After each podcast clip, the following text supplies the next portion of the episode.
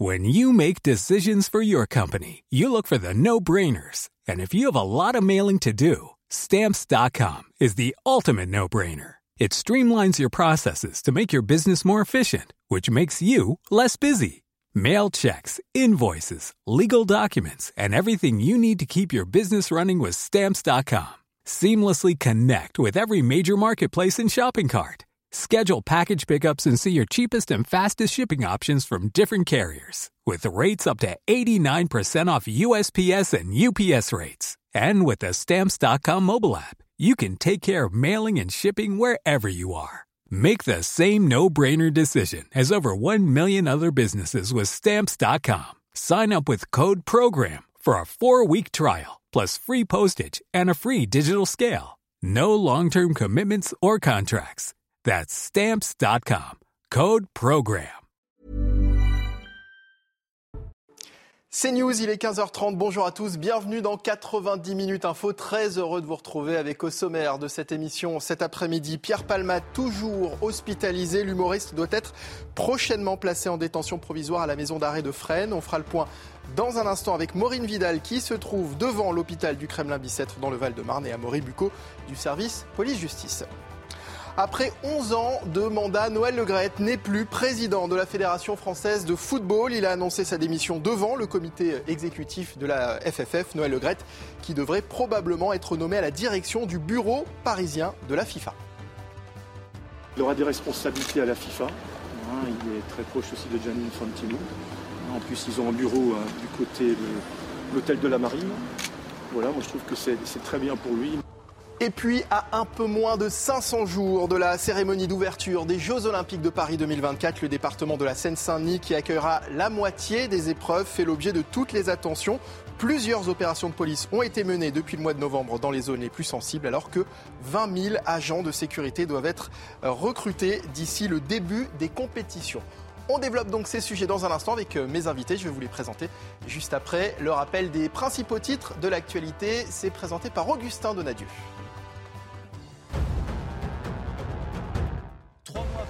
Mystérieuse disparition d'un jeune couple dans les Deux-Sèvres, un homme a été interpellé et placé en garde à vue ce matin en Vendée par les gendarmes. Ce serait l'une de leurs connaissances, un ami qui devait les héberger. Les jeunes de 22 ans et 21 ans n'ont plus donné signe de vie depuis la nuit du 25 novembre. Ils avaient passé la soirée près de Niort. L'inflation en France, elle est remontée à 6,2% sur un an ce mois-ci, après 6% en janvier et 5,9% au mois de décembre. Cette hausse s'expliquerait selon l'INSEE par l'accélération des prix de l'alimentation et des services, tandis que les prix de l'énergie ralentiraient. Les négociations commerciales qui s'achèvent demain entre les grandes surfaces et leurs fournisseurs laissent présager une augmentation des prix jusqu'à 10% sur le panier de course des Français.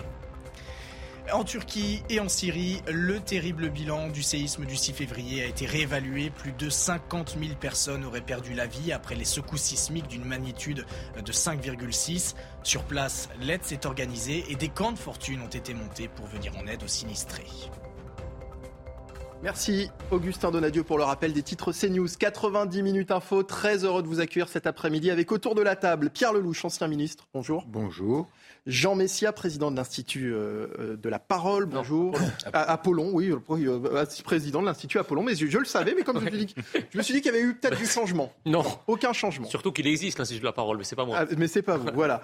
Et puis Nathan Devers, agrégé de philosophie. Bonjour. Bonjour. Euh, Amaury Bucco nous a rejoint également du service police-justice de CNews avec les suites de l'affaire Pierre Palmade. L'humoriste est toujours hospitalisé au Kremlin-Bicêtre dans le Val-de-Marne où on va retrouver dans un instant Maureen Vidal. Il n'a toujours pas rejoint la maison d'arrêt de Fresnes où il doit être placé en détention provisoire.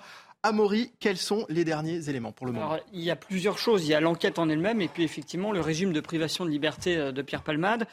On a appris hein, les, deux motivations euh, qui, ont, euh, qui ont été mis en avant par la Cour d'appel de Paris pour euh, décider de son placement en détention provisoire. Alors il y a d'une part la risque de réitération, c'est-à-dire à la fois que Pierre Palmade fasse d'autres infractions au code de la route en reprenant la voiture, mais aussi le risque euh, qu'il fasse usage de, ou, de, ou, détienne des stupéfiants, hein, qu'il consomme à nouveau de la drogue, et puis D'une autre part, la, préservation des enquêtes en cours, c'est-à-dire qu'il ne puisse pas communiquer avec d'autres personnes, puisque maintenant qu'il est sous écrou, Pierre Palmade, par exemple, n'a plus de droit de visite comme habituellement, comme c'était le cas avant lorsqu'il avait son bracelet électronique. Toute visite ou même des lettres doit passer par le filtre du juge d'instruction. Et même d'ailleurs, son accès au téléphone est très fortement limité maintenant. Alors ce qui va se passer pour la suite, c'est que si son état de santé ne s'améliore pas ou, ne permet pas de le transférer dans notre prison, bien, il va rester euh, dans sa prison du criminel Bicêtre avec bien sûr euh, une patrouille de police qui le surveille. Sinon, euh, si son état de santé le permet, eh bien, il va être placé dans une unité médicale au plus près de la prison de Fresnes. Alors vous avez, vous avez plusieurs unités médicales. Hein. Vous avez le EPSNF, qui est l'établissement de santé de Fresnes. Là, par exemple, vous avez 80 places, 65 euh, détenus patients. Il peut être placé là à ce moment-là. Et puis encore après, si son état de santé euh, s'améliore encore, eh bien là, ce sera direction une maison d'arrêt. Alors la maison d'arrêt, c'est là où sont placées les personnes en attente de jugement ou qui sont condamnées pour des peines de moins de deux ans de prison.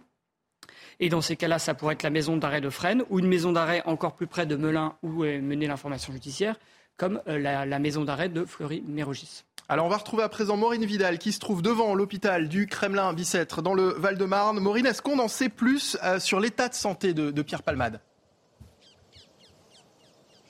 Eh bien, pour le moment, tout ce que l'on sait, c'est que l'état de santé de Pierre Palmade ne lui permet pas encore son transfert à la prison de Fresnes dans le Val-de-Marne. La situation de sa détention provisoire euh, ici à l'hôpital du Kremlin-Bicêtre est assez euh, simple. Il est, affecté dans une chambre au service neurologie et il est sous surveillance pénitentiaire. Plusieurs auditions ont été effectuées hein, depuis hier pour essayer d'éclaircir un petit peu encore hein, les circonstances de cet accident de voiture qui a eu lieu le 10 février euh, dernier. Une fois que les médecins l'auront décrété, il sera transféré à la prison de Fresnes ou dans une unité euh, médicale. Pour le moment, il a déjà été écroué.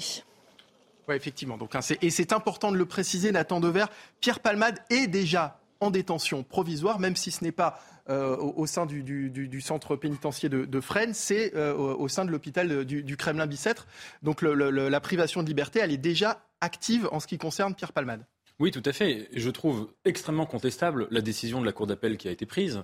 Euh, dans la mesure où les deux motifs que vous avez rappelés, mais notamment le premier, le motif de la récidive, euh, vraiment, on peut se demander dans quelles conditions euh, M. Palmade aurait pu récidiver s'il était avec un bracelet électronique dans un centre d'addictologie par définition, euh, conduire dans ces conditions aurait été euh, pour le moins euh, complexe. Et, conduire en prenant des stupéfiants dans un centre d'addictologie, il faut m'expliquer comment il aurait pu récidiver. Alors Amaury nous a expliqué que ce n'est pas exactement la même chose déjà, parce qu'il était assigné à résidence, donc des, personnes pouvaient rentrer en contact avec lui, oui. ce qui n'est plus le cas aujourd'hui. Oui, mais dans un centre d'addictologie, en particulier dans ces, dans ces centres-là, il y, y, a des règles qui sont fixées en plus par les médecins. L'autre fois, un spécialiste expliquait très concrètement que même les médecins peuvent décider de supprimer les téléphones portables, etc. Donc je veux dire, il y a des règles qui, sont destinées à empêcher la consommation de stupéfiants. Je pense qu'il y a eu dans cette affaire une pression populaire, euh, notamment euh, dans les réseaux sociaux, sur les réseaux sociaux, qui aura été, euh, si vous voulez, très liberticide, qui aura demandé que M. Palmade fasse l'objet d'une décision judiciaire exemplaire, précisément parce qu'il est, célèbre, et que cette décision est très problématique. Dans des cas analogues, hein, encore une fois, quelqu'un qui fait un homicide au volant, euh, il faut qu'il soit puni, mais dans des cas analogues, il est très rare qu'on place les gens en, prison pour des, situations pareilles. Vous croyez que la, Cour d'appel, Jean Messia, vous croyez vous aussi que la Cour d'appel de, Paris a cédé à la pression médiatique? Bah, Si elle a cédé à la pression médiatique, euh, je dirais que c'est tant mieux, euh, puisque effectivement, on est quand même face à un cas qui est assez scandaleux et qui révèle que la loi est plutôt mal faite. C'est-à-dire que lorsqu'on tue euh, quelqu'un, euh, après avoir consommé de la drogue ou de l'alcool à, bord d'un véhicule, en conduisant un véhicule, eh bien, on découvre qu'en fait, peu de monde euh, va en détention provisoire et peut-être peu de monde aussi est enfermé par la suite. Donc, moi, je crois que cette histoire, ce qui est choquant, si vous voulez, c'est qu'on appelle ce genre d'homicide homicide involontaire. Pourquoi appelle-t-on ça homicide involontaire Dans la mesure où on sait très bien que quand on consomme de la drogue ou quand on consomme de l'alcool et qu'on prend le volant ensuite, on sait très bien ce qu'on fait. Donc il y a, un fil, euh, je dirais, de conscience euh, dans, ce que nous faisons. La deuxième chose, c'est par rapport à ce que disait Nathan Dever, le bracelet électronique, vous savez, ça n'a jamais empêché personne euh, de faire quoi que ce soit. Le bracelet électronique en tant que tel n'est pas un garant de la non-récidive. Quand on pense que des gens avec des bracelets électroniques, qui est déjà condamnés par la, par la justice, ont commis des actes terroristes, imaginez que pour conduire une voiture, c'est quand même pas très, c'est quand même pas très sorcier. Dans bon, donc, dictologie, c'est différent. Ah oui, mais enfin, vous voyez ce que je veux dire. Euh, c'est intéressant ce que nous dit Jean Messia, euh, euh, Pierre Lelouch, sur la question effectivement de, l'homicide volontaire ou involontaire. On sait que la, requalification de, de ce terme est notamment discutée par les associations de, victimes. Oui, sans entrer dans ce débat-là, si vous le permettez, je voudrais revenir sur ce qu'a dit Nathan tout à l'heure en commençant. Moi, je suis un, je suis un tout petit peu étonné par ce genre d'argument qui a même été repris par euh, d'Auguste, euh, ancien ministre, euh, si j'ai bien compris hier, pour expliquer qu'il y avait une haine des riches et que la justice s'était particulièrement montrée sévère parce qu'il s'agissait de quelqu'un de célèbre et de riche, comme si la justice, elle devait que condamner que les, que les pauvres et pas les riches. Ça, la logique. Alors que la semaine dernière, certaines personnes disaient l'inverse. Tout ça, tout ça est assez consternant. Je crois que le garde des Sceaux a, assez bien répondu en disant que la, justice, elle a fait son travail. Euh, juste, prenons l'hypothèse inverse. Imaginons que ce, cet humoriste célèbre ait été lui victime, qu'il était dans l'autre voiture. Les trois personnes étaient euh, lui victime. Et que ce soit euh, l'autre voiture qui, les ait percutés. Qu'est-ce qu'on aurait dit euh, si euh, ce conducteur-là, surtout euh, issu de l'immigration, si j'ai bien compris, n'allait pas en prison en préventive? Qu'est-ce qu'on aurait dit si la victime était palmade et que rien ne se passait, que le conducteur d'en face rentre simplement chez lui? La loi, elle est simple. Il y a, eu un homicide involontaire qui peut être aggravé si, selon les résultats de l'autopsie du, bébé qui a été tué, lui si, à l'issue de, cette autopsie, à l'issue de tout ça, euh, il est démontré que euh, euh, Palmade était dans une situation de culpabilité, pourquoi est-ce qu'il échapperait au traitement normal? Les, critères qui vont hum. pour la détention provisoire sont connus. Ils n'ont pas été appliqués exprès à cette personne-là. Moi, je considère, si vous voulez, mon souci dans cette affaire, c'est que je pense aux victimes. Je pense à cet enfant qui s'en relèvera pas, qui, sera marqué à vie. Je pense à cette femme qui a perdu son bébé après avoir passé des années à essayer d'en avoir un. Je pense à cet homme dont la vie est brisée. Et je me dis que euh, peu importe si l'on prend de l'alcool ou de la drogue, mais dans ce cas-là, on se fait conduire ou on prend un taxi. On ne met pas en danger, c'est ce que disait euh, M. Messia, on ne met pas en danger les autres. Et la loi, elle est très simple. Dans un cas comme ça, il y a la préventive avant, euh, avant le jugement. Et donc, il n'y a, a, pas de traitement particulier. Encore une fois, pensez à, à, l'effet inverse. D'où ma, question, Pierre, à laquelle vous n'avez pas répondu. Est-ce que dans le cas justement de la consommation d'alcool ou de stupéfiants, vous êtes pour la requalification des faits en homicide volontaire? Ça se, ça se discute. Euh, je ne suis, pas, je suis pas en mesure de, de vous donner une, raison, une réponse précise là-dessus parce qu'il faudra avoir des chiffres précis. Ce que je sais, c'est qu'il y a à peu près 800 personnes en France qui chaque année perdent la vie à cause de conducteurs qui ont pris de la drogue. Beaucoup d'autres meurent à cause de conducteurs qui ont pris de l'alcool. Je signale, c'est assez choquant d'ailleurs, il y a des campagnes de sensibilisation pour l'alcool au volant. Et tout le monde sait que maintenant, si on va dans une fête, qu'on boit, il y en a un qui ne boit pas pour conduire la voiture au retour. Aucune de ces campagnes n'existe pour la drogue. Pourquoi? Parce que la drogue est illégale. Donc on considère que ce n'est pas la peine de faire une campagne de sensibilisation. Malheureusement, elle est ultra répandue, la drogue. Et je crois que les pouvoirs publics feraient bien euh, peut-être de requalifier l'infraction. Parce que quand on, quand on est au volant d'une voiture, et moi je vois, je conduis beaucoup, donc je vois souvent des, comportements erratiques, c'est tout à fait effrayant. Alors, si je peux... Pierre, on, va juste on va regarder un, un, sujet, si vous le voulez bien, de Thomas Bonnet et Patrick Urban, puisque Pierre Palmade sera donc placé en détention, on l'a dit, provisoire à Fresnes, une prison de la banlieue parisienne où les conditions carcérales ont été euh, régulièrement décriées, un établissement pénitentiaire qui a également accueilli certaines célébrités. Les précisions et on revient juste après pour en parler autour de la table. 2000 détenus pour un peu plus de 1300 places.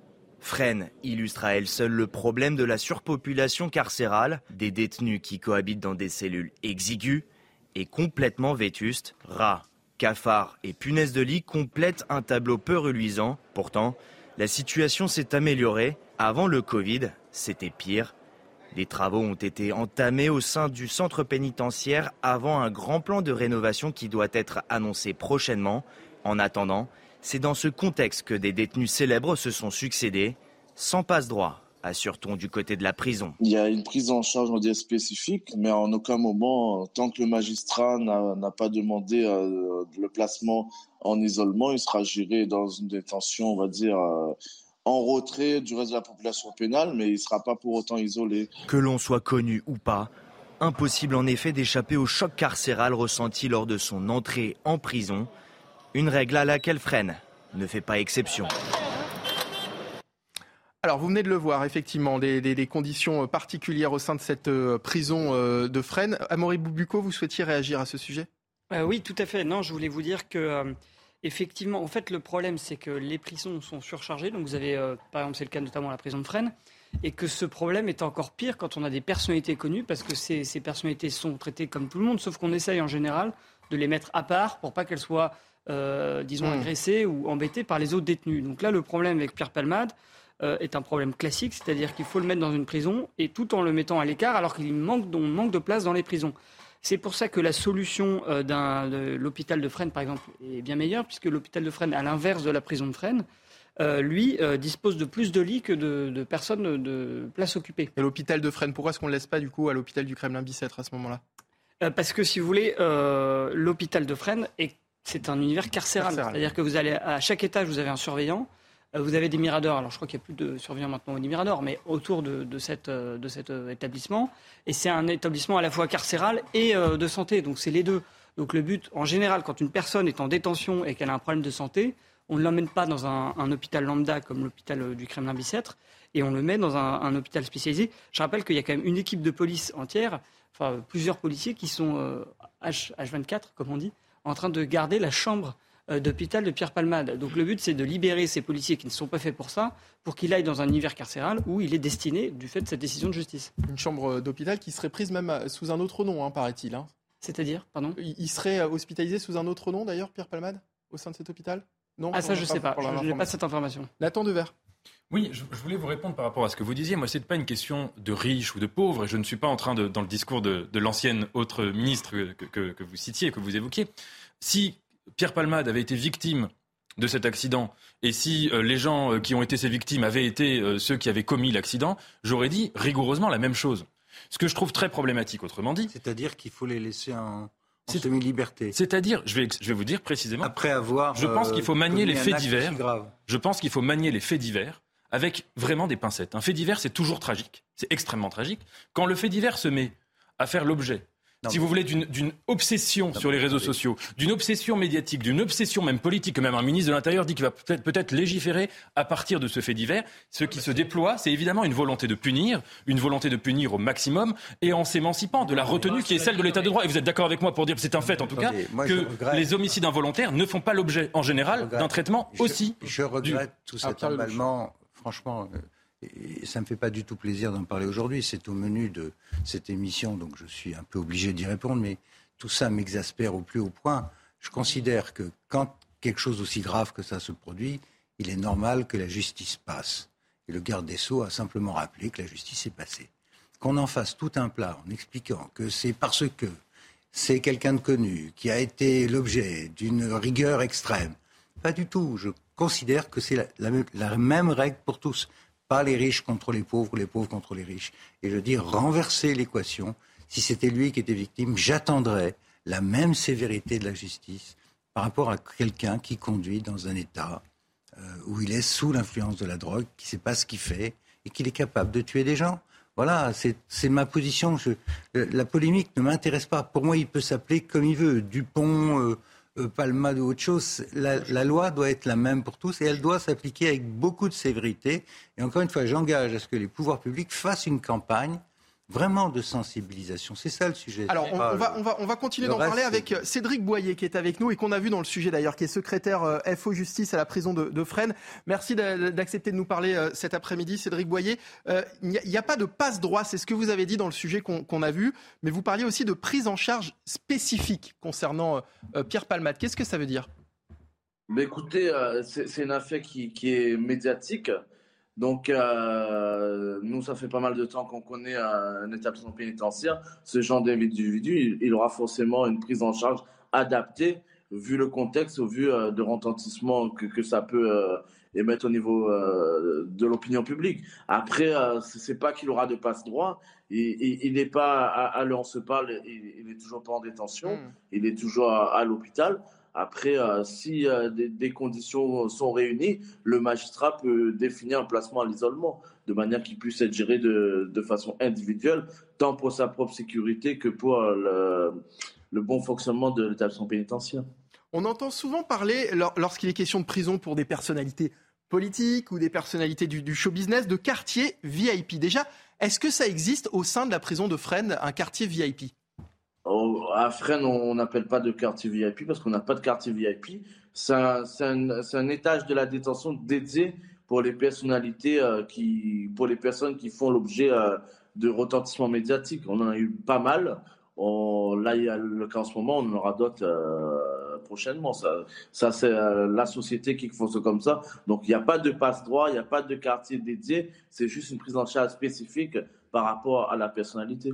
Alors on comprend l'idée. Donc euh, euh, quand vous parlez de, de, prise en charge spécifique, c'est ce que nous disait Amaury Bucco euh, tout à l'heure. Ça veut dire qu'il sera mis en, en, retrait, mis à l'écart des autres détenus. Hein. C'est bien ça. Une gestion, on va dire, à part des autres personnes détenues de l'établissement. Donc on comprend l'idée qui est de, de protéger euh, euh, la, la, la, personne, donc Pierre Palma dans l'occurrence des autres détenus, mais pour ce qui est de le protéger de lui-même. On a beaucoup parlé ces derniers jours, on a eu son, son, son premier producteur hier qui, qui craignent pour, pour sa sécurité, pour, pour le, le, le fait qu'il pourrait mettre, porter atteinte à ses jours, lui, se, se, se, suicider, en fait, tout simplement Écoutez, le taux de suicide en prison, il est, euh, il est connu de tous. Hein. Il n'y a pas que Pierre Palmade. Bien Toutes sûr. les personnes détenues qui font l'objet euh, de signalements, ils ont une prise en charge spécifique avec des rondes qui sont mises en place par l'établissement, par l'administration pénitentiaire. On a des collègues qui sont complètement professionnels, qui sont euh, à même de pouvoir signaler tout, tout incident, euh, notamment dans le cas de la prise en charge. Merci beaucoup Cédric Boyer d'avoir répondu à, à, nos questions euh, cet après-midi, secrétaire FO Justice à la prison de Fresnes. Jean Messia. Oui, euh, je ne suis pas tout à fait d'accord avec euh, l'importance qu'on donne à ce fait divers. Moi, je crois qu'on on, on a raison de donner à ce fait divers de l'importance parce que à travers ce fait divers, on voit bien que c'est un, fait divers à tiroir. C'est-à-dire, regardez, là, on parle des conditions de détention, euh, de, la, prévention du suicide en prison. On parle également de la loi euh, sur les homicides involontaires qui qualifie euh, ce genre de comportement routier. Donc je, je pense que c'est un fait divers, parfois, vous savez, c'est très important pour faire évoluer à la fois les mentalités et la loi. Est-ce qu'on aurait eu tous ces débats, franchement, sur l'alcool au volant ou la drogue au volant, ou les gens qui tuent euh, au volant parce qu'ils ont consommé des substances psychotropiques ou, alcoolisées Est-ce qu'on l'aurait eu? Non. On a eu le témoignage bouleversant des parents de Noé qui sont intervenus euh, chez euh, Jean-Marc Morandini et tout à l'heure euh, chez Nelly Denac, euh, qui ont également un fils qui a été tué de 16 ans par quelqu'un qui avait pris de la drogue au volant.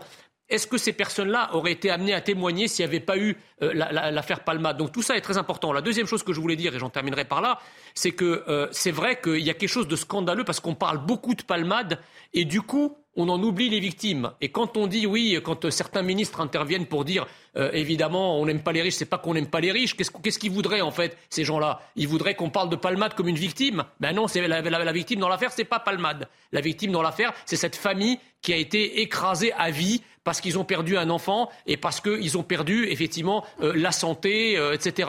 Donc euh, voilà, les victimes ont le droit de citer et évidemment, c'est pas parce que c'est Palmade qu'on va le victimiser. Si c'est ça que Madame Roselyne Bachelot souhaitait, non, ça sera pas le cas. Les Français ne détestent personne pour, pour son argent ou pour sa notoriété. Les Français détestent quelqu'un pour son comportement et le, le, comportement de Palmade, de manière générale, qui reflète quand même une forme mm. de, de, dépravation des élites, là, effectivement, on peut en parler. Voilà. Et, pour, et pour rejoindre ce que dit Jean Messia, c'est vrai que Georges Fenech, qui était euh, invité hier soir de Cyril Hanouna dans Touche pas à mon poste, disait que depuis l'affaire Pierre, Pierre, Palmade, il y avait eu près d'une dizaine de cas d'accidents de la route sous l'emprise de, de, de stupéfiants et qu'on n'en parle pas, mm. clairement. Euh, un dernier mot, vous avez 15 secondes à Maurice sur ce sujet. Je voulais rebondir sur justement la situation des victimes. On a appris que hier, euh, l'enfant de 6 ans qui était dans la voiture, euh, qui était le fils du conducteur, est sorti de l'hôpital, ce qui est plutôt une bonne nouvelle. Et on, et on terminera donc sur cette bonne nouvelle. Merci à Maurice Bucco. On marque une courte pause et on revient dans un instant pour la suite de 90 minutes info, toujours en compagnie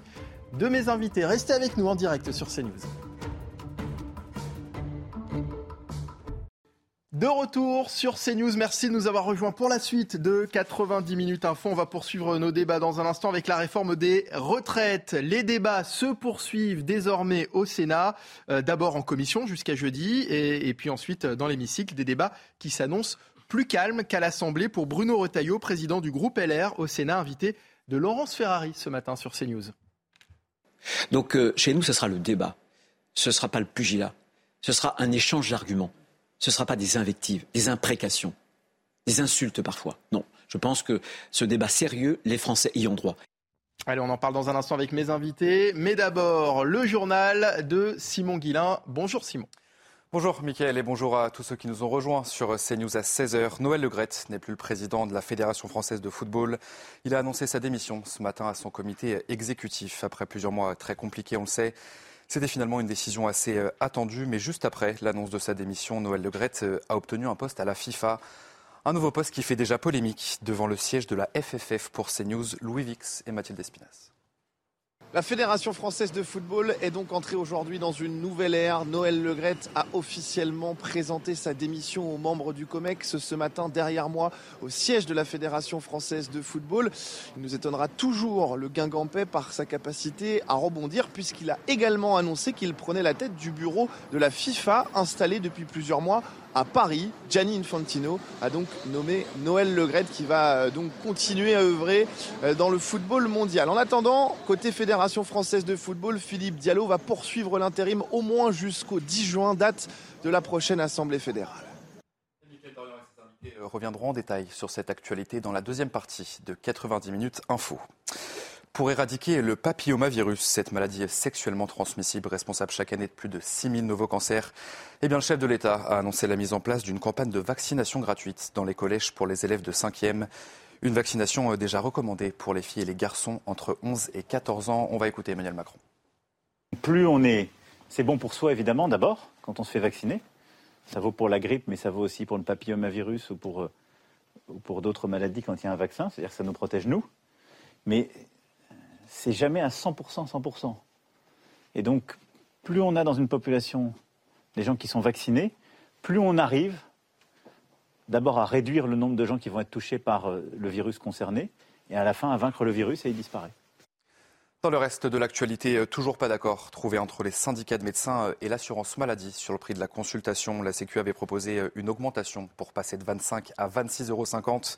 Une revalorisation jugée insuffisante par les médecins qui ne réclament pas uniquement de l'argent. Explication Sarah Fenzari, Mathilde Ibanez. Depuis des mois, les médecins libéraux militent pour obtenir une revalorisation du tarif de la consultation à 50 euros.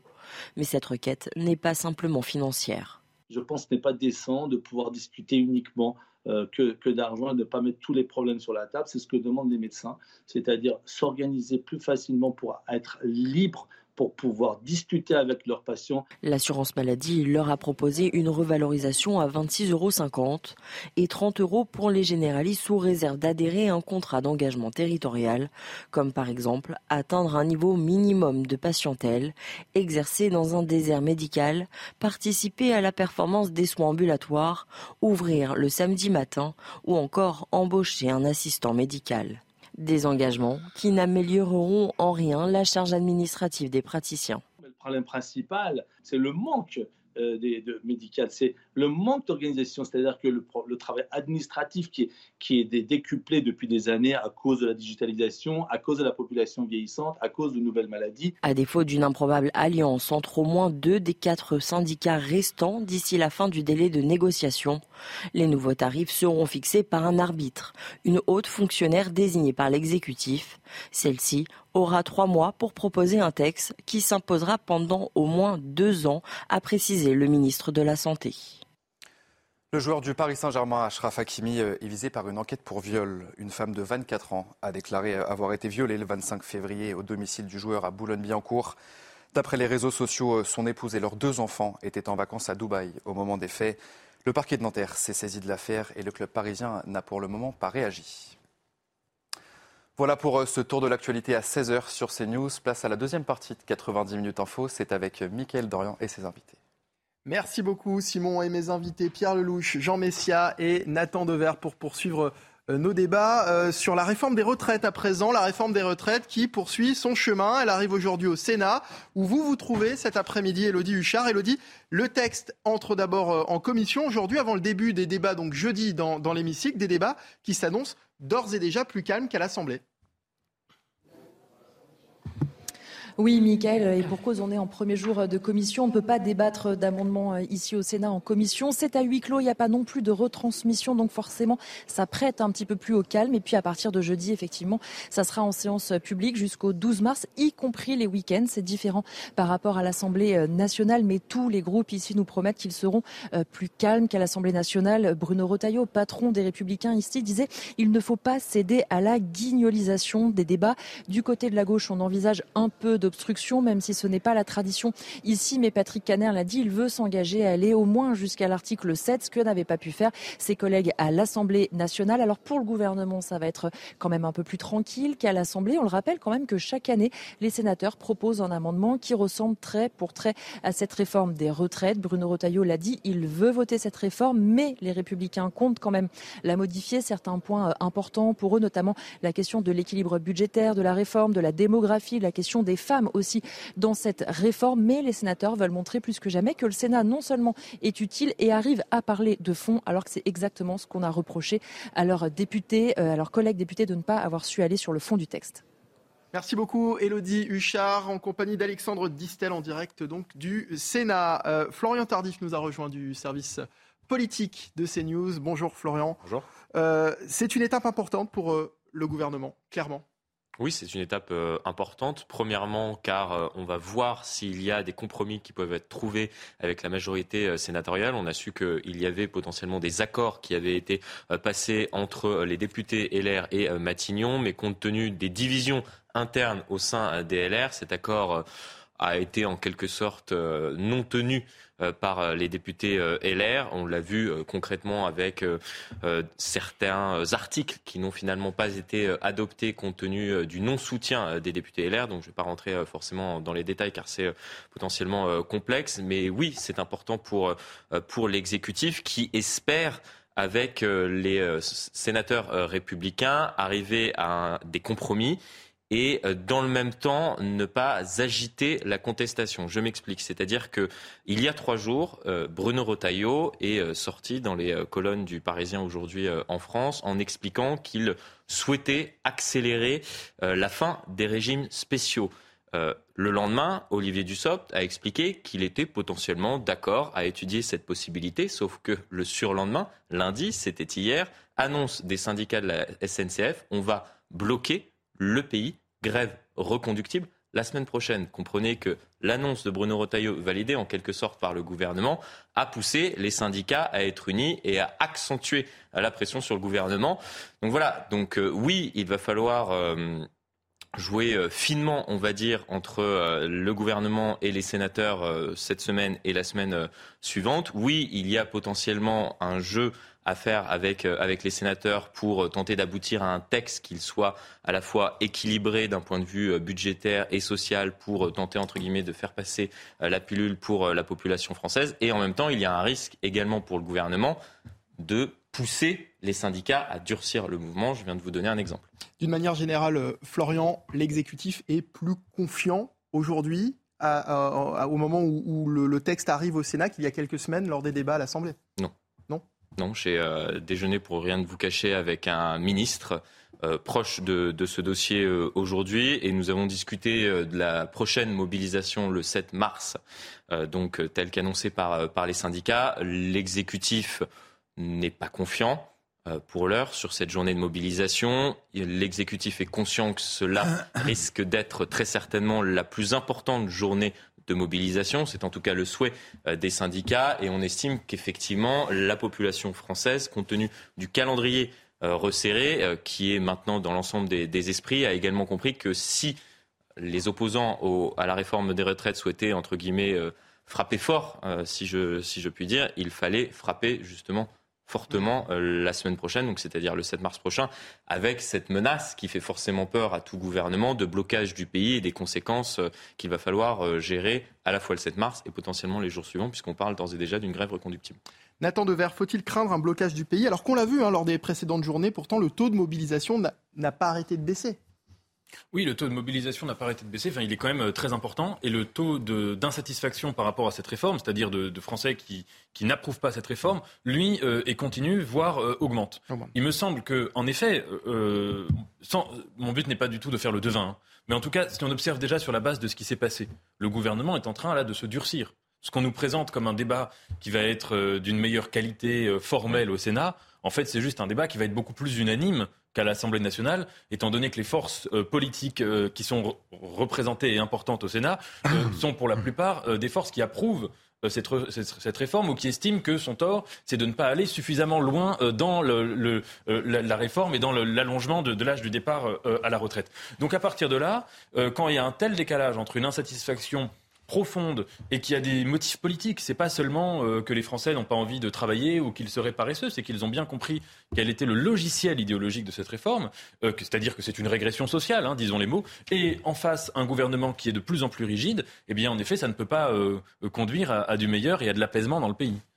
Pierre Lelouch, vous craignez un blocage du, du pays le 7 mars? On va voir, mais bon, il y a plusieurs difficultés.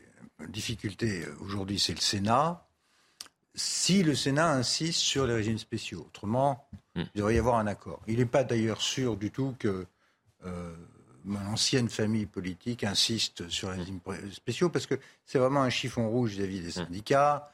Euh, il y a cette menace de blocage. Personne n'a envie d'aller au blocage. Je pense qu'il y aura un deal au Sénat. Après, ça ira en CMP, en commission mixte paritaire. Et après, ben, c'est là que les Athéniens atteignent, il y aura quand même un vote Hein et, là, la question, c'est est-ce qu'il aura ou pas une majorité? Je, laisse de côté la mobilisation dans la rue. Hein, ça, c'est le processus parlementaire. ce qui va conditionner euh, la rue, c'est le fait que cette réforme est extrêmement impopulaire. C'est-à-dire qu'à mesure qu'on avance, euh, chacun trouve des raisons de s'y opposer. Parce qu'elle Mais c'était le cas pour toutes les réformes des retraites, non? Oui et non. Enfin, je, je pense que. D'abord, je pense que le timing était épouvantable à cause de l'inflation, de la guerre, etc. Je pense aussi qu'il y avait des angles morts qui ont, été euh, très mal gérés, notamment la question des femmes, qui est très importante, la question des carrières longues, qui pouvaient être réglées tout simplement par la durée de cotisation et pas par un âge pivot qui sert là aussi de, chiffon rouge. Je veux dire, tout ça aurait pu être géré beaucoup plus, dire, simplement euh, si on avait voulu avoir cette réforme. Maintenant, elle aujourd'hui, vous avez 70% des Français qui sont contre et seulement 10% qui la trouvent bien sur les 30% qui restent, il y en a 10 qui sont inconditionnels. Et qui sont ces 10-là Le plus souvent, ce sont des, des retraités eux-mêmes. Mmh. Ou, des, ou des gens qui sont plutôt bien, quoi, qui, qui n'ont pas besoin de. Qui, qui, sont en bonne situation. Euh, donc, ce que je crois, c'est que le processus parlementaire peut être fait dans un climat social épouvantable, avec un raidissement de l'opinion publique. Et le jour où il faudra passer ça par ordonnance, hein, eh ben, ça, risque de laisser des traces extrêmement profondes dans le, dans le pays et qui ne sont pas nécessairement les meilleures pour la suite du quinquennat. Jean Messia. Bah, moi, je crois qu'il faut scinder entre la mobilisation dans la rue et euh, le blocage euh, des transports, par exemple, par les syndicats. La mobilisation dans la rue, c'est une chose. Pour l'instant, le gouvernement n'y a pas été euh, sensible, pas du tout, puisqu'il continue comme si de rien n'était. Si effectivement il y a un blocage du pays euh, à travers euh, les transports, euh, les, transports les, écoles, les écoles, exactement, là c'est une autre paire de manches. Et là, ça dépendra effectivement de la capacité des syndicats à généraliser ce blocage, et notamment des transports en commun, parce que cela, c'est effectivement, ça a toujours été un peu la, ligne rouge qui a fait basculer les décisions gouvernementales. Ça, c'est une chose. La deuxième chose, c'est qu'il y a une forme de dématérialisation entre la mobilisation de la rue, euh, finalement, et, et les lois et, le passage, si vous voulez, des décisions gouvernementales. C'est pas parce que la rue se mobilise en masse qu'effectivement le gouvernement va être poreux à cette, cette mobilisation. C'est ce qui a été démontré ces derniers temps. Enfin, sur la, sur la réforme elle-même, euh, les, les, Français, en fait, ont raison de rejeter cette réforme. Pourquoi? Parce que c'est une, une, réforme qui est à la fois comptable et de court terme. Elle est comptable parce qu'elle vise à euh, euh, équilibrer le régime général des retraites. Le problème, c'est que ça va l'équilibrer peut-être pour un temps, mais ça ne l'équilibre pas de manière générale et à long terme. C'est-à-dire qu'il faut s'attendre, même si la réforme est votée, à ce que dans 3 ans, 4 ans, 5 ans, 6 ans, pas, mais dans on, vous, certainement. on vous dise, ah ben non, finalement 64 ans, c'est un âge qui ne permet pas d'équilibrer euh, euh, euh, le régime général, donc il faut passer à 65, 66, 67. Tant qu'on n'a pas pris en compte l'infrastructure du, du, système de retraite par répartition, c'est-à-dire la démographie notamment et la politique familiale, on ne pourra pas résoudre la question du système par répartition de manière pérenne. Voilà. Donc très, très vite, Pierre, mais vraiment très vite parce qu'on va passer à un autre sujet dans un instant. Très vite. Je pense que cette histoire de d'âge pivot est, derrière nous maintenant. Toutes les réformes suivantes ne se font pas comme ça. Je mm. crois qu'on va vers des systèmes où on va autoriser les Français, chacun, à beaucoup plus de liberté, c'est-à-dire à, à fabriquer lui-même sa propre épargne par capitalisation, en plus d'un régime qui sera fonction du nombre d'années de cotisation. Mais je ne pense pas qu'on va jouer avec des 68 ans, 69 ans. Politiquement, c'est ingérable. Il faudra revenir à des dates de cotisation. 43 ans, c'est une hmm. bonne, bonne frontière, plus une option de capitalisation qui existe déjà pour la fonction publique. Hein. Florian Tardif, vous restez avec nous. Euh, on va parler ensemble d'un tout autre sujet dans un instant. Mais d'abord, Noël Legrette n'est plus président de la Fédération française de football. Il a annoncé sa démission devant le comité euh, exécutif de la FFF tout à l'heure. C'est donc la fin d'un règne de 11 ans pour euh, Noël Legrette. Les précisions avec notre confrère d'Infosport, Louis Vix. La Fédération française de football est donc entrée aujourd'hui dans une nouvelle ère. Noël Legrette a officiellement présenté sa démission aux membres du COMEX ce matin derrière moi au siège de la Fédération française de football. Il nous étonnera toujours le Guingampais par sa capacité à rebondir puisqu'il a également annoncé qu'il prenait la tête du bureau de la FIFA installé depuis plusieurs mois à Paris. Gianni Infantino a donc nommé Noël Legrette qui va euh, donc continuer à œuvrer euh, dans le football mondial. En attendant, côté Fédération française de football, Philippe Diallo va poursuivre l'intérim au moins jusqu'au 10 juin, date de la prochaine Assemblée fédérale. Voilà, Louis Vix, euh, tout près devant la Fédération française de football, dans le 15e arrondissement, Noël Legrette démissionne. Et d'un autre côté, on apprend qu'il va diriger le bureau parisien de la FIFA à 81 ans. Ça a de quoi surprendre, Nathan Dever Écoutez, je suis pas un immense spécialiste de football, donc je veux pas du tout donner un point de vue euh, sportif sur la, sur la chose. Moi, quand même, ce qui m'étonne, en effet, c'est la manière dont il a pu rebondir euh, aussi vite, euh, de manière aussi immédiate. Monsieur Le Gret, quand même, ces derniers temps, s'est illustré sur plusieurs dossiers. toujours de la même manière. Je rappelle que dans un, document, un reportage à la télévision en parlant des conditions de vie euh, terribles des travailleurs au Qatar. Euh, il avait euh, répondu avec un cynisme incroyable en disant, on lui montrait une pièce dans laquelle vivaient les travailleurs du Qatar et il disait non mais c'est rien, c'est juste une petite histoire de coup de peinture, c'est rien du tout.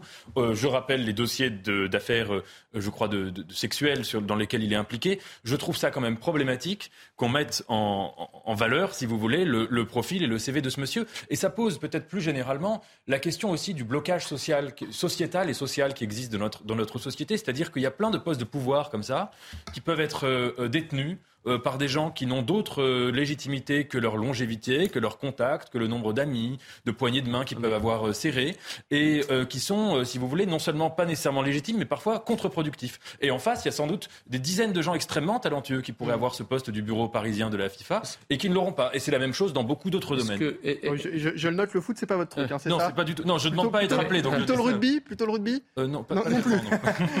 non, mais moi j'ai une question à poser. Par quel tribunal M. Legret a-t-il été condamné?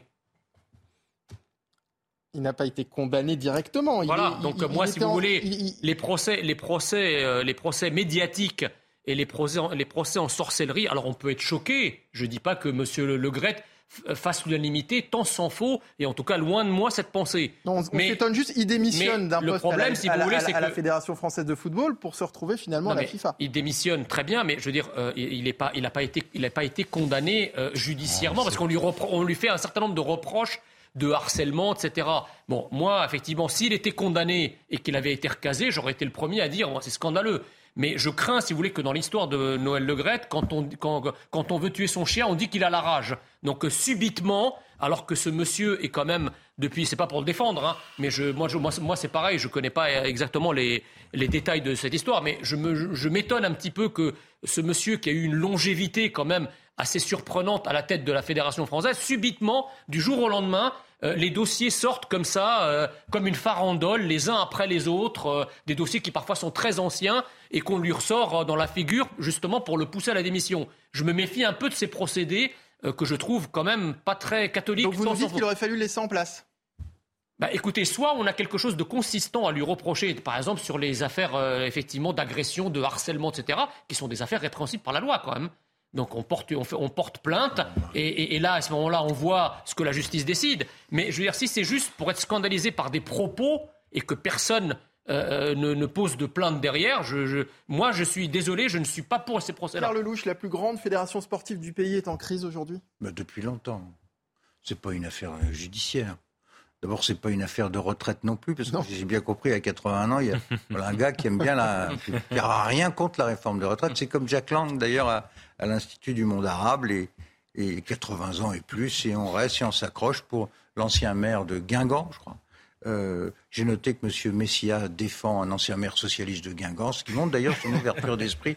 Non, faut je défends la vérité, je ne défends pas des La vérité, non, mais la vérité, c'est que vous avez plusieurs fédérations en France qui sont en crise. Il n'y a pas que le foot. Le flou, en plus, nage dans un océan d'argent qui n'est jamais très sain. Un océan d'argent.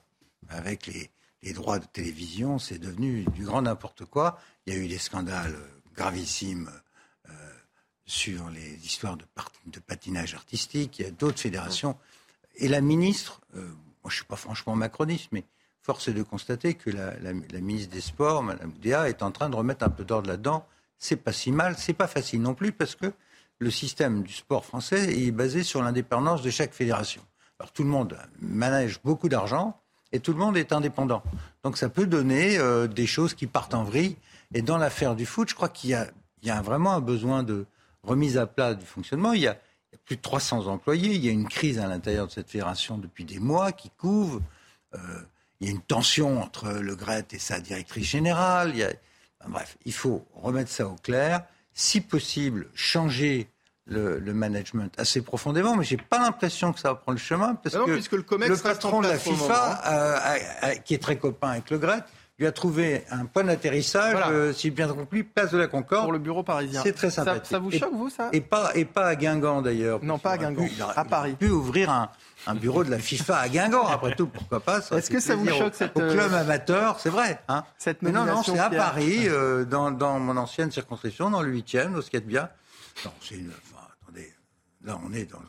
À, mon sens, c'est euh, passe-moi le sel, je repasse la... Voilà. C'est pas possible, il faut... Le, le, le, foot est devenu une sorte de religion mondiale et je crois que ça a besoin d'un grand assainissement. Euh, je ne suis pas sûr que euh, des choses comme la Coupe du Monde au Qatar, avec les affaires de lobbying qui ont suivi au Parlement européen, tout ça, mmh. pas la meilleure odeur entre nous. Donc moi je. donc un, ok, c'est bien d'encourager les gosses à faire la, la, FFF et la FIFA également. ça n'a rien à voir avec le grec. Bien hein, sûr. Non mais, mmh. enfin, disons qu'il y a un certain nombre de personnages qui gravitent dans tout ça qui, voilà. Si on pouvait rafraîchir tout ça, changer de génération, appliquer la loi sur les retraites, ce serait pas mauvais. On va continuer à parler de, sport dans un instant. À un peu moins de 500 jours de la cérémonie d'ouverture des Jeux Olympiques de Paris 2024, le département de la Seine-Saint-Denis, qui accueillera la moitié des épreuves, fait l'objet de toutes les attentions. Restez avec nous, c'est dans la, la, dernière partie, oui, de 90 minutes info, dans un instant, sur CNews. A tout de suite, toujours en compagnie de mes invités. Je pas 16h29 sur CNews. Merci de nous avoir rejoints pour la suite de 90 minutes info. On va poursuivre nos débats. On va parler des Jeux Olympiques notamment dans un instant. On est à moins de 500 jours de la cérémonie d'ouverture des JO de Paris 2024 avec bien sûr la question de la sécurité qui se pose. On en parle avec mes invités, avec Florian Tardif également qui est resté euh, en plateau. Juste après le rappel des principaux titres de l'actualité, c'est avec Augustin Donadieu.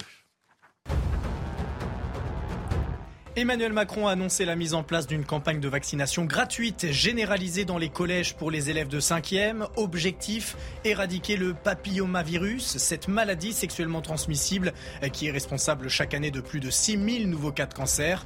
Fin 2021, selon Santé publique France, moins de 40% des jeunes filles de 16 ans avaient reçu leur schéma vaccinal complet contre le papillomavirus.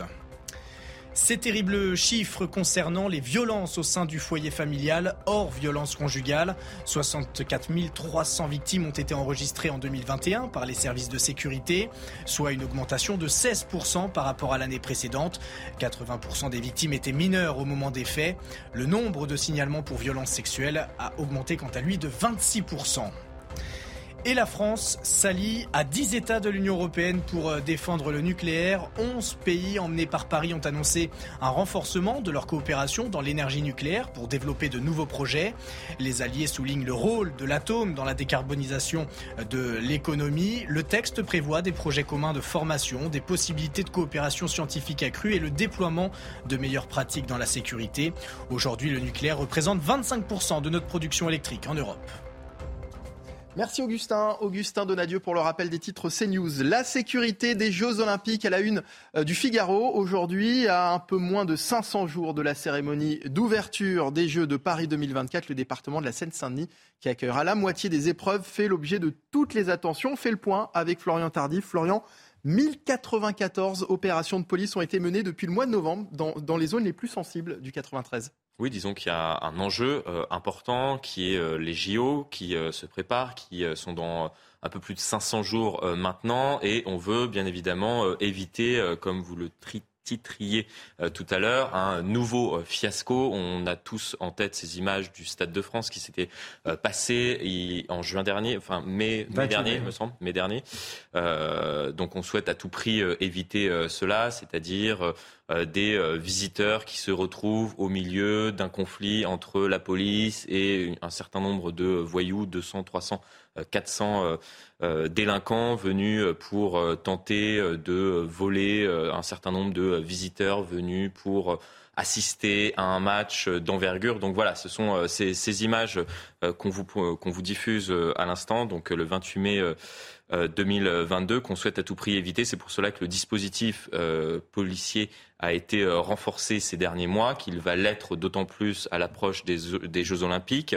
Euh, on ne s'en cache pas à la préfecture de, police de, Paris en expliquant que euh, depuis les incidents du Stade de France, en plus de, de forces mobiles, il y a un dispositif musclé anti-délinquance qui a été déployé. Cela a permis notamment de faire reculer un petit peu la délinquance en Seine-Saint-Denis, puisque c'est dans ce département assez complexe euh, depuis euh, des années euh, maintenant où, sévit des, désordres de, tout genre.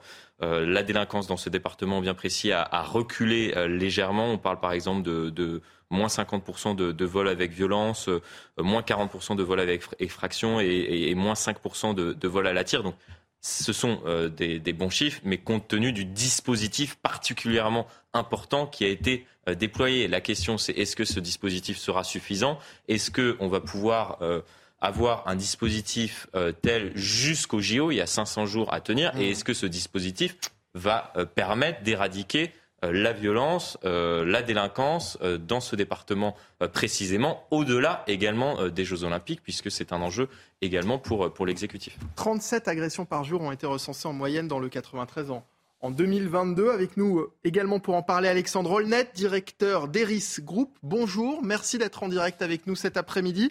Vous êtes euh, un opérateur de sécurité privé, indépendant. D'abord, est-ce que vous avez été euh, sollicité, vous, pour les Jeux Olympiques? Tout à fait. D'ailleurs, on a une, réunion très importante demain avec un, prestataire en, event international spécialisé justement dans les, Jeux Olympiques et qui nous a sollicité d'ores et déjà pour juillet et août, et bien évidemment euh, jusqu'à mi-septembre, euh, pour les événements de ses clients, de ses clients finaux, euh, internationaux, que ce soit anglo-saxons, américains, et nous sommes en effet sollicités sur des prestations. C'est un petit peu notre créneau, on en avait déjà parlé, mais des prestations un peu à haute valeur ajoutée, haut de gamme. Mais justement, le problème de l'effectif, des ressources, des engagements que nous devons prendre dès maintenant avec certains de nos clients pour assurer ces prestations de juillet 2024, euh, ces engagements doivent être tenus.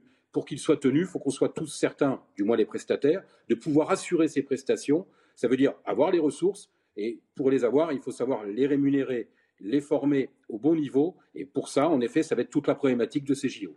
20 000 agents de sécurité doivent être recrutés d'ici le début des, des compétitions. C'est faisable selon vous? Ça va être très compliqué. Je pense qu'on ne peut pas aujourd'hui euh, se, voiler la face. On a euh, à l'entrée, si vous voulez, pour ces jeunes, 25 000 nouveaux, éventuellement agents de sécurité. Il y a plusieurs, plusieurs problèmes. Le pro, enfin, plusieurs contraintes. La première, c'est déjà d'effectuer une formation de 106 heures lorsqu'un autre métier de primo-emploi euh, dans la restauration et autres, sans dénigrer, hein, n'a pas besoin de ce, ce, type de formation. Nous, ce sera pour ces nouveaux agents spécialisés event JO, 106 heures de formation. Deux, choses. Il faut d'abord les payer, ces heures de formation. C'est l'employeur qui va devoir les payer. Est-ce que, ces personnes qui seront formées seront bien là au moment des JO Première chose. Ensuite, une fois qu'elles seront formées, qu'elles seront recrutées, qu'elles auront fait leurs leur, leur prestations euh, de très courtes. Hein. On parle des Jeux, des Jeux Olympiques, on va dire c'est deux mois, si tout est couvert sur les deux mois. Qu'est-ce qu'on en fait ensuite de ce certificat de qualification professionnelle, CQP 106 heures event, euh, au-delà du mois de septembre, après les Jeux paralympiques Qu'est-ce qu'on fait de ces jeunes, moins jeunes, qui auront ce diplôme, mais qui ne pourront pas exercer sur une formation classique pour des prestations récurrentes euh, non-event. Donc il va falloir qu'ils continuent leur formation avec une promesse d'embauche. Pour l'instant, c'est pas du tout dit. Donc est-ce que c'est attractif? Est-ce que ça va nous permettre de combler le trou des 25 000 euh, personnes à trouver? Je ne pense pas. Pas dans l'immédiat. Pas qu'avec ce, ce, ce, comment dire, euh, éventuellement la rémunération, mais il y a d'autres choses autour de la rémunération. Il y a aussi les conditions de travail, il y a peut-être l'hébergement, il y a, il y a d'autres aides sur lesquelles il faut vraiment plancher. Pardonnez-moi pour ce raccourci, mais à vous écouter, on court à la catastrophe. Je dirais que, je dirais que si, euh, en effet, si, si les, la prise de conscience en termes de recrutement et d'accompagnement, parce que l'employeur, l'employeur n'aura que deux, deux, mois de prestations à, à facturer. Euh, la, société de sécurité privée, on parle de deux mois de prestations pour ceux qui seront titulaires des lots. Euh, à partir de là, euh, ils ne peuvent pas s'engager, ils ne peuvent pas s'engager sur des CDI, ils ne peuvent pas non plus se dire, bah, 106 heures de formation, c'est un risque que je prends de les financer et de ne pas m'y retrouver ensuite. Donc c'est pour ça qu'on a ces, je dirais, ces, ces, warnings aujourd'hui et qui affolent un petit peu le, microcosme de la sécurité privée pour dire bah, on fournira ce qu'on veut. Nous, comme d'autres de nos confrères, ont des, des, clients avec des prestations récurrentes. On ne souhaite pas les, je, je dirais, les déshabiller euh, pour envoyer nos, nos, nos, nos, agents sur les prestations des JO. On a nos clients récurrents fidèles à servir. Donc ça, il va falloir trouver des, des, des solutions attractives pour ces 25 000 personnes. Jean Messia. Oui, je suis absolument abasourdi par euh, la volonté du sécuritaire du gouvernement en Seine-Saint-Denis. La Seine-Saint-Denis, dont le président de la République nous avait expliqué que c'était la Californie. Euh, la Seine-Saint-Denis, sans, dont... sans la mer. Sans la mer, mais à... et sans l'insécurité, manifestement. Euh, la Seine-Saint-Denis, dont le ministre de l'Intérieur nous avait doctement expliqué que lors des euh, échauffourées qui avaient eu lieu au Stade de France, c'était les supporters britanniques. Il me semble que les Anglais sont repartis depuis. Donc pourquoi il y aurait de l'insécurité? On nous aurait menti depuis le début? Alors Thomas Colombe, le directeur délégué de la sécurité de Paris 2024, a déclaré justement qu'il faut éviter de stigmatiser la Seine-Saint-Denis. Il prend pour exemple la journée euh, olympique et paralympique du 6 juin dernier en disant qu'il n'y a pas eu d'incident. Après, est-ce que cette journée est comparable avec une cérémonie d'ouverture de Jeux olympiques juste, juste, un, juste, un, mot, pardon. Euh, que là, en fait, le gouvernement est en train de stigmatiser la Seine-Saint-Denis? Parce que pourquoi il fait ces opérations en, en Seine-Saint-Denis? Certes, la Seine-Saint-Denis va accueillir une partie non négligeable euh, des euh, activités sportives des Jeux Olympiques, mais ce n'est pas le seul département. Donc pourquoi, euh, comment dirais-je, focaliser ses efforts sur la Seine-Saint-Denis s'il croit dans son propre discours? À savoir que la Seine-Saint-Denis, c'est un département plutôt convivial, où les problèmes n'arrivent que lorsqu'il y a des supporters étrangers. On voit bien que tout ça relève de, de la fumisterie et, et de, de l'escroquerie politique et que le gouvernement, sur l'affaire du Stade de France, nous a pris pour des demeurés. Il n'y a pas d'autre mot. C'est le, le, fiasco de, de cette affaire du Stade de France, de la finale de la Ligue des Champions, qui a été euh, l'élément déclencheur de, de, toute cette opération euh, sécuritaire à l'approche des, des, JO, selon vous je, je, je, je, crois que les gens qui ont pris cette décision euh, de demander les JO à Paris en 2024 en faisant valoir euh, l'argument du Stade de France et euh, tout ce qui est à la mode en ce moment aux États-Unis et ailleurs, hein, le, le wokisme, la jeunesse, la mixité, etc., n'ont pas exactement compris de quoi il s'agissait. D'aller concentrer la totalité des villages olympiques, c'est-à-dire 15 000 athlètes, la, la moitié des épreuves, la moitié des épreuves, dans le département le plus problématique de France en matière de cohésion sociale et de sécurité, ça tient d'un pari euh, complètement fou. D'autant que tout ça, ça va être, euh, disons, audacieux. Euh, disons audacieux. D'autant que tout ça va être montré en direct à 3,5 milliards de gens sur la planète. Donc la France, elle prend un risque d'image, mais sans, sans précédent. C'est le vivre ensemble. nous, nous, nous allons dire nous allons montrer au monde que le vivre ensemble, que l'intégration à la française fonctionne parfaitement dans le territoire en France où ça se passe le moins bien, où il y a 600 000 personnes euh, euh, qui, résident sans papier, 200 000 clandestins, un niveau d'insécurité record dans le pays. C'est ce département-là que nous, Français, nous choisissons pour montrer la France de demain en exemple au reste du monde. Allez, soyons on aurait pu, on aurait pu prendre la Côte d'Azur, ça aurait été pas le Val-de-Loire. Non, non, on va prendre ce qui est de plus compliqué. Bah, la France on construit, on construit un truc où. Il n'y a, pas de, a pas de Stade de France euh, dans le Val-de-Loire. D'accord, mais il vous faut maintenant trouver 20 000 euh, euh, personnes formées pour la sécurité qu'on n'a pas, qu'on ne sait pas, qui vont coûter une fortune. Condition de les trouver. Comme dit monsieur tout à fait justement, il faut les former et leur donner derrière une carrière. Allez, on... je, je trouve que ce pari, est, incroyablement risqué pour notre pays. on, va, on, va, remercier Alexandre Olnet d'avoir été avec nous, directeur d'Eris Group. On va marquer une courte pause. On va revenir sur les Jeux Olympiques dans un instant. Après la sécurité, on va parler de l'organisation aussi, des infrastructures avec Michael Dos Santos qui va nous rejoindre euh, dans la dernière partie de 90 minutes info. Restez avec nous. À tout de suite sur CNews. De retour sur CNews pour la dernière partie de 90 minutes info. Réussir les Jeux Olympiques signifie deux choses. Gagner des médailles et bien organiser cet événement.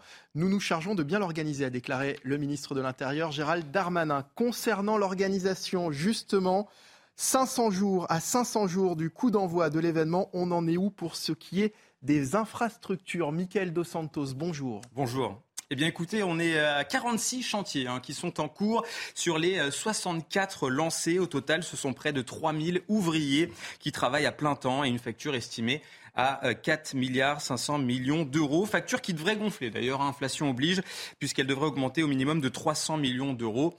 Euh, cette hausse avait heureusement été anticipée par l'État et euh, les collectivités territoriales. Alors on va commencer avec une première bonne nouvelle. 90% hein. des chantiers seront prêts pour l'inauguration le 26 juillet 2024. C'est le cas du centre aquatique hein, qui est situé en face du Stade de France à Saint-Denis, le chantier d'ailleurs le plus cher qui est estimé à 174 millions d'euros. Il y a aussi le village olympique qui va accueillir les athlètes à Saint-Denis. Mais la grande inquiétude, c'est surtout l'aréna hein, de la porte de la chapelle il reste exactement un an de travaux à cause de l'arrivée tardive d'une structure métallique et des difficultés d'approvisionnement en acier dues entre autres à la guerre en Ukraine. Elle devrait tout de même être livrée début 2024. Et concernant les transports, euh, Michael 10 millions de visiteurs sont attendus dans les transports en commun d'Île-de-France. C'est deux fois plus que le trafic habituel. Alors, a priori, tous les sites vont être desservis par les transports en commun et des pistes cyclables. Euh, toutefois, il reste des incertitudes sur certaines lignes euh, de métro et de RER, car vous le voyez, hein, le timing est quand même assez serré. Alors, le prolongement de la ligne 14 vers Saint-Denis au nord et l'aéroport d'Orly au sud est prévu pour le printemps 2024. Idem pour la ligne 11 qui desservira une grande partie des villes du 93. Le chantier qui inquiète le plus, c'est celui du RER E. Il ne devrait fonctionner qu'à partir d'avril 2024 entre Paris et Nanterre de 10h à 16h et avec 4 trains par jour Enfin, on le sait d'ores et déjà, les lignes 16, 17, 18 ne seront pas prêtes avant 2026 et à tout cela, il faut encore ajouter que d'autres infrastructures sont encore en construction. Parmi elles, il y a le réaménagement de la porte Maillot ou encore celui de la gare du Nord. Ah bah oui, la gare du Nord. La gare du Nord, c'est important. Ça avait l'air compliqué tout à l'heure en termes de, sécurité. Là, pour ce qui est de l'infrastructure, ça a l'air tout de suite beaucoup plus clair. Hein. Est-ce qu'on sera prêt, selon vous, en termes d'infrastructure déjà, euh, Nathan Dever Et ce qui est annoncé et ensuite euh, ce qui sera effectif. Oui, c'est ça. Est-ce qu'on sera prêt? Parce que c'est ce qui est annoncé, mais est-ce que euh, tout ça sera terminé? Il n'y a, a, pas le choix, Jean Messia? Bah, C'est-à-dire qu'à partir du moment où, je comprends on ne peut pas imaginer, si vous voulez, qu'un grand pays comme la France donne sa signature pour l'organisation d'un tel événement euh, et, ne pas être, euh, et, ne pas être prêt le, jour J. Donc de toute façon, euh, la France sera prête d'une façon ou d'une autre, ça j'en doute absolument pas. Après, effectivement, le, degré de préparation qui, reste des détails, effectivement, qui ne soient pas prêts le jour J, peut-être, sans doute même.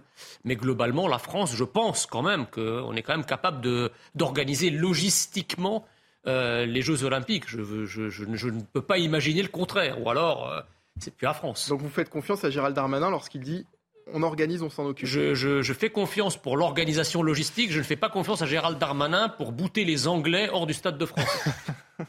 Nathan Dever. Sur la question des, des infrastructures, justement, c'est là que je trouve que ce projet est assez décevant. Quand on regarde, en fait, la France avait le choix entre vraiment investir sur une candidature à l'exposition universelle, il n'y en a pas eu en France depuis 1937, euh, et ou sur les Jeux Olympiques. Et euh, tout le monde a décidé, tous les décisionnaires, enfin tous les gens qui avaient une influence sur la candidature, ont décidé de, vraiment de mettre toute l'énergie sur les Jeux Olympiques. Je trouve ça extrêmement dommage. Parce qu'en fait, les Jeux Olympiques, c'est la société du spectacle, euh, ça fait plaisir aux médias, c'est le sport, etc. Mais il n'en reste aucune trace, à part quelques stades, mais il n'en reste aucune trace dans une ville par rapport à ce que c'est qu'une exposition universelle. La grandeur de la France, à la fin du 19e et au début du 20e, s'est construite sur le fait que, notamment à Paris, on a décidé d'avoir ce projet complètement fou qui était de dire on va prendre notre ville et on va tout reconstruire. On va faire des, bâtiments d'un modernisme incroyable qui vont cliver les Français. Hein. Euh, les expositions universelles, il faut voir qu'à l'époque, mm. euh, la population française était profondément divisée, qu'il y avait des polémiques même très graves sur la Tour Eiffel, sur d'autres, sur d'autres quartiers, sur d'autres bâtiments, et qui font aujourd'hui la fierté de notre pays. Et si vous voulez, il y a des pays, des pays émergents, qui investissent sur les expositions universelles, qui ont compris que c'est quelque chose de majeur, peut-être un peu moins séduisant, euh, parce que ça fait moins plaisir, c'est pas le sport, c'est moins, euh, si vous voulez, ça titille pas sur les, côtés de société du spectacle, mais qui sont précisément ceux sur lesquels un pays se dépasse, un pays va à la, conquête de son avenir. Et en fait, nous n'avons plus aujourd'hui le sens de l'architecture. Tout ce qu'on est capable de construire de manière mégalomane, c'est des stades, c'est pas des grands monuments, c'est pas des grandes tours, c'est pas des, bâtiments fous, et c'est extrêmement euh, dommage. Pierre Lelouch? Entièrement d'accord. Moi, je suis un nostalgique de 1898. Euh, mm.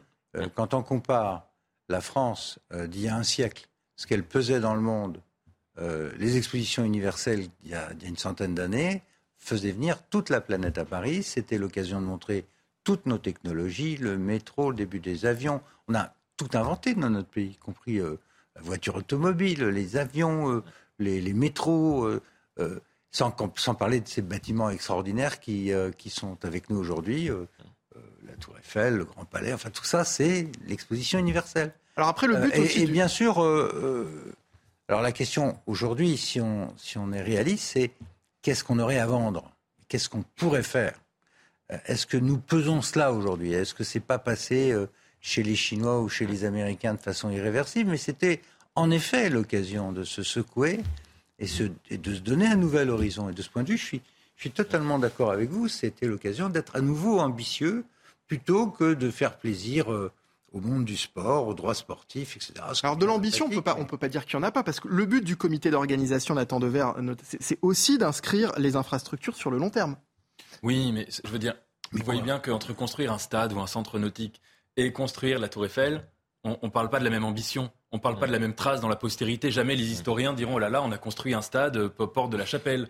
En revanche, les historiens se souviennent du Trocadéro, se souviennent du palais d'électricité, se souviennent de la Tour Eiffel. C'est quand même, c'est quand même d'une toute autre ampleur architecturale. Oui, mais Michael Dos Santos, le club de eh Paris Basket, sera, sera content théoriquement aussi avec euh, l'aréna de la Chapelle. Hein. Je, voulais juste revenir sur un petit point concernant les transports en commun. C'est important. Il y a aussi l'ouverture de la concurrence à la concurrence qui est prévue pour 2025. Il n'est pas écarté qu'il y ait une grève pendant les Jeux Olympiques, une grève des transports en commun. Et là, ça serait très très compliqué. Ah quand on attend 10 euh, millions de visiteurs, ça veut dire deux fois plus que le trafic habituel. Euh, il y a une crainte aussi par rapport à une éventuelle grève. Non, mais 15 secondes, Jean Messia. Très rapidement, je, moi je, suis, je partage ce qui a été dit sur l'exposition universelle, sauf qu'il y, y a un siècle, la France avait des avancées technologiques et des découvertes technologiques majeures. aujourd'hui dans le monde, si vous voulez, de l'informatique, etc., de, des, des, processeurs, de, des nanotechnologies, etc., la France ne détient pas le cœur de cette technologie. Elle est capable de produire des logiciels, etc., mais elle n'est, elle n'est, pas, elle n'est plus au cœur de la machine du progrès technologique comme elle le fut il y a un siècle. Donc ça interroge aussi notre, notre capacité à rester dans l'histoire par ce biais-là. C'est, terminé, messieurs. Je suis désolé. Merci beaucoup, Jean Messia. Merci, Pierre Lelouch. Merci à Nathan Dever, Florian Tardif du service politique de CNews et Michael Dos Santos de la rédaction. Jean-Luc Lombard était à la réalisation. Au son, il y avait Jean-François Couvlar. Euh, Abella à la vision. Merci à David Poujol et Coralie Deleplace.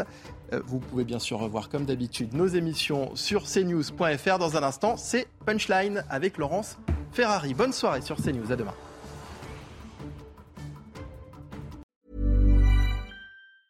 Hey, it's Danny Pellegrino from Everything Iconic. Ready to upgrade your style game without blowing your budget? Check out Quince. They've got all the good stuff shirts and polos, activewear, and fine leather goods, all at 50 to 80% less than other high end brands. And the best part? They're all about safe, ethical, and responsible manufacturing. Get that luxury vibe without the luxury price tag. Hit up quince.com slash upgrade for free shipping and 365 day returns on your next order. That's quince.com slash upgrade.